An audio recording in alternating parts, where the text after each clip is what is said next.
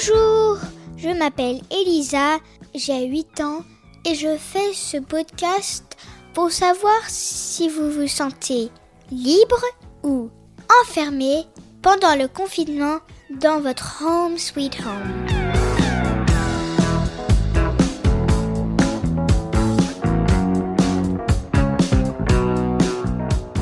Pour ce 31e épisode, j'ai décidé d'écouter une psy parce que je crois que c'est assez important ce travail, surtout maintenant, pour essayer de comprendre pourquoi on réagit d'une façon ou l'autre. On va écouter Yael Blick-Ripper, psychologue. Et ma première question, c'est euh, Ma mamie m'a dit qu'elle a une réaction de sidération au début du confinement. Pourquoi? Cette notion de sidération, c'est un peu quand on a le sentiment qu'on est bloqué et qu'on ne peut plus agir. Cet état, en fait, il est produit par euh, la peur. La peur qui est une émotion que nous avons tous partagée, aussi bien les adultes que les enfants, face à cette situation qui est exceptionnelle, inédite, que nous avions jamais expérimentée avant. Et comme c'est de l'inconnu, et que pour le moment nous ne savons pas encore comment on va trouver les solutions pour pouvoir éradiquer totalement ce virus, eh bien c'est un sentiment de peur qui prédomine. Et c'est la raison pour laquelle elle s'est sentie comme ça figée euh, et ce sentiment de vide qu'elle dit avoir vécu au début du confinement, c'est probablement lié à la solitude. Cette solitude qui est liée à l'isolement à la fois social, mais aussi sensoriel. L'isolement social, ça veut dire que, eh bien, elle a été du fait de la nécessité de distanciation sociale, elle a été obligée de sortir le moins possible, voir le moins de gens, y compris euh, dans sa vie quotidienne, au moment de faire ses courses. Et donc, elle a été beaucoup moins en contact avec euh, les individus avec lesquels elle l'était au quotidien habituellement. D'autre part, ce grand vide, donc, c'est aussi lié à ce qu'on appelle une sorte d'isolement sensoriel. Ce qui lui a manqué pendant cette période au tout début, c'est le fait qu'elle était privée de facto de tout geste affectif qu'elle pouvait avoir de ses proches auparavant. Donc par exemple de toi euh, ou de tes parents.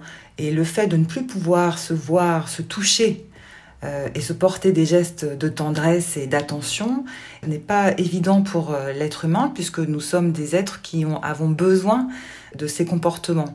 Mais il faut euh, savoir que l'individu a aussi beaucoup de ressources et est capable de s'adapter aux nouvelles situations. Et c'est un peu ce qu'elle a sûrement dû faire, c'est-à-dire que au début, elle a été sidérée, puis petit à petit, elle a mis en place par elle-même des moyens pour s'adapter et pour supporter cette situation.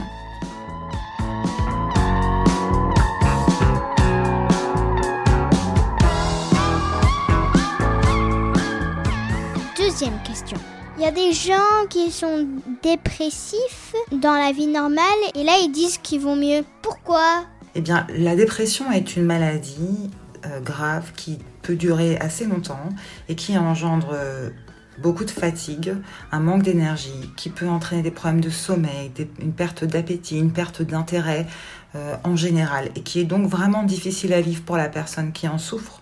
Cette personne, souvent, elle est stigmatisée, puisqu'il y a encore parfois un regard euh, des personnes qui ne connaissent pas euh, cette maladie, qui ont tendance à juger la personne qui en souffre en pensant qu'elle fait preuve d'un manque de volonté, qu'elle n'est pas assez courageuse par exemple.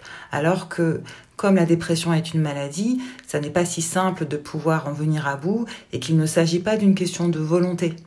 Donc peut-être que la raison pour laquelle cette amie finalement elle se sent mieux, c'est qu'elle se sent un peu légitimée d'une certaine manière dans le fait de rester chez elle et de ne pas avoir à rendre compte des efforts qu'elle fait pour sortir de sa maladie, ce qui n'est pas si simple. Et donc elle est en fait, elle se sent moins stigmatisée, elle se sent un peu plus comme tout le monde finalement, et moins différente.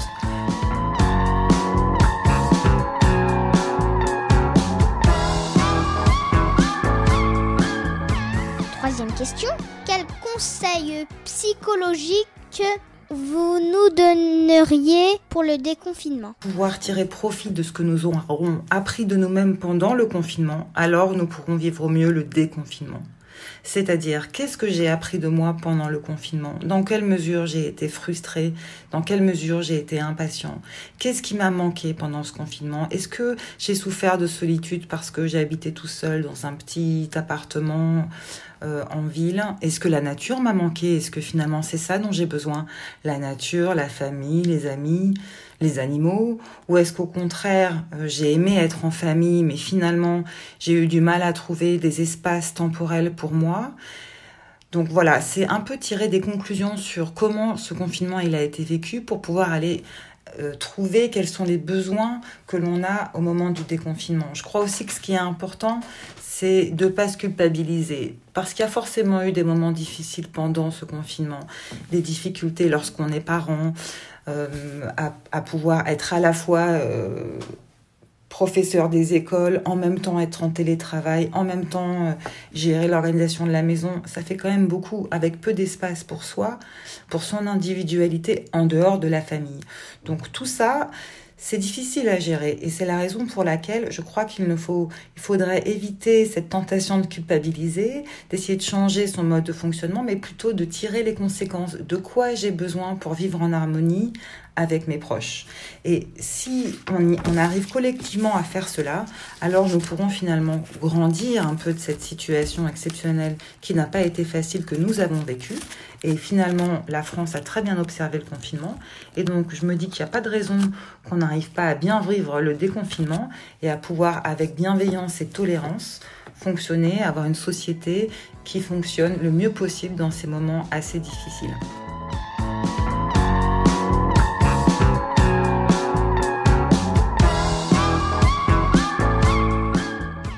souhaite à tout le monde une bonne santé mentale.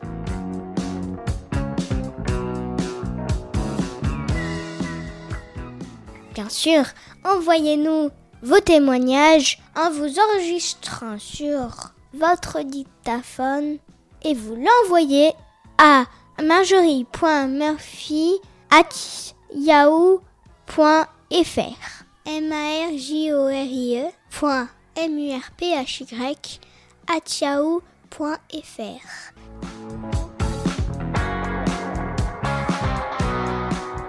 Et n'oubliez pas, mettez-nous des petites étoiles et des commentaires sur toutes les plateformes de podcast. Merci.